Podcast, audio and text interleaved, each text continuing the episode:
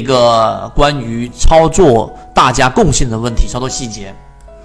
第一个就是我们所说的中枢背驰啊，有人不知道什么是背驰，那像这里啊，这里是一笔，看到了没有？这里是一个一笔，这里是一笔。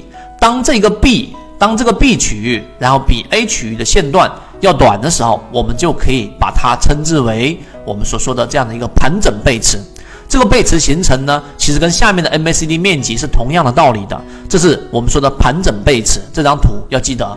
那第二种图呢，就是我们所说的叫做中枢背驰啊。经常有人搞不清楚中枢背驰是什么，那么它中间的差异就是它中间经历了一个中枢高点当中的最低点，低点当中的最高点，看到了没有啊？这个中枢画出来了，高点当中低点，低点当中最高点。那么形成这个中枢的过程当中，B 跟 A，B 的这个力度是小于 A 的，这个线段比 A 小嘛，对不对？那么这个过程当中，它就形成了一个背驰。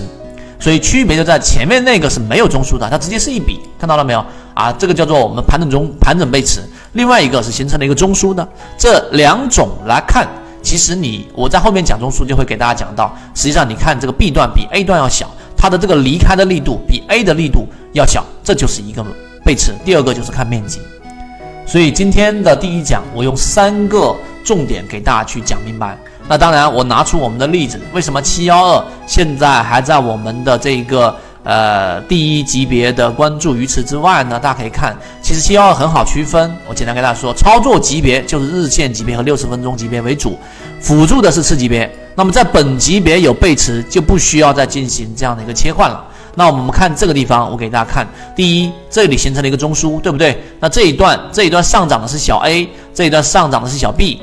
对不对？那实际上呢，在这个地方上力度是干嘛？力度是增强的。所以当这一个 B 段比 A 段更长的时候，其实你就已经可以看到它是一个我们说的力度增强的一种方式了。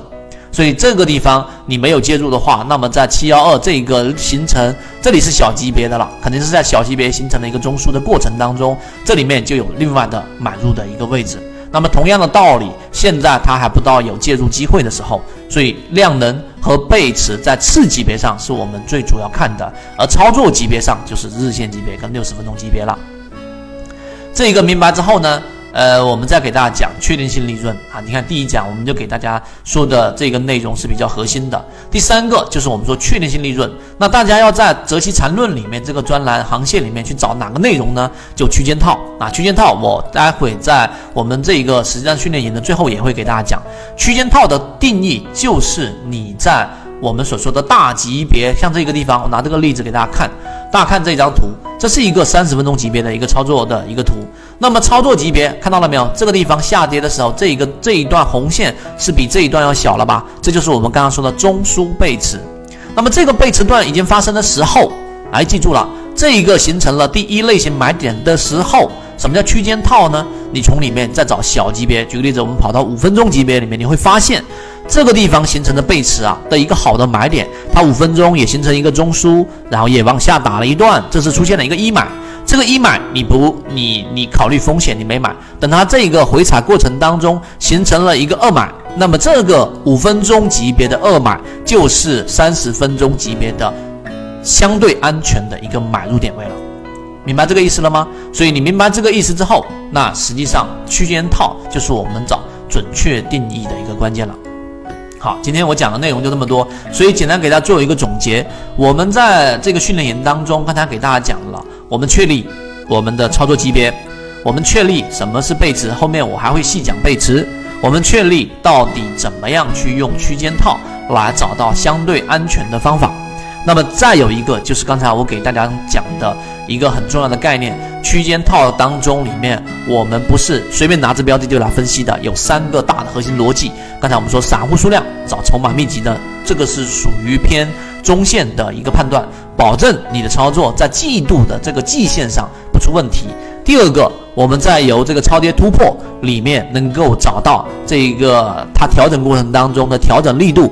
如果是在正常的震荡区域或者强势区域里面调整回踩，那我们用缠论分析。但如果它一旦调整到了绿色的超跌位置，那 OK，这个位置我们就要选择干嘛？选择先离场，即使它没出现任何背离。所以我们的这个中间区域。就是我们三个重叠的区域才是我们操作的一个关键。而操作上日线以这一个和六十分钟为操作的一个级别，而次级别和次次级别是用来做分析的，啊，后面呢，这一个我们的训练也会给大家讲这几个概念，背驰的几种判断方法，怎么样肉眼识别包含，然后顶底分型、中枢的判断和区间套，这个我会逐一的给大家去解决。我们认为这个是缠论里面最核心的内容。好，今天我讲内容就这么多。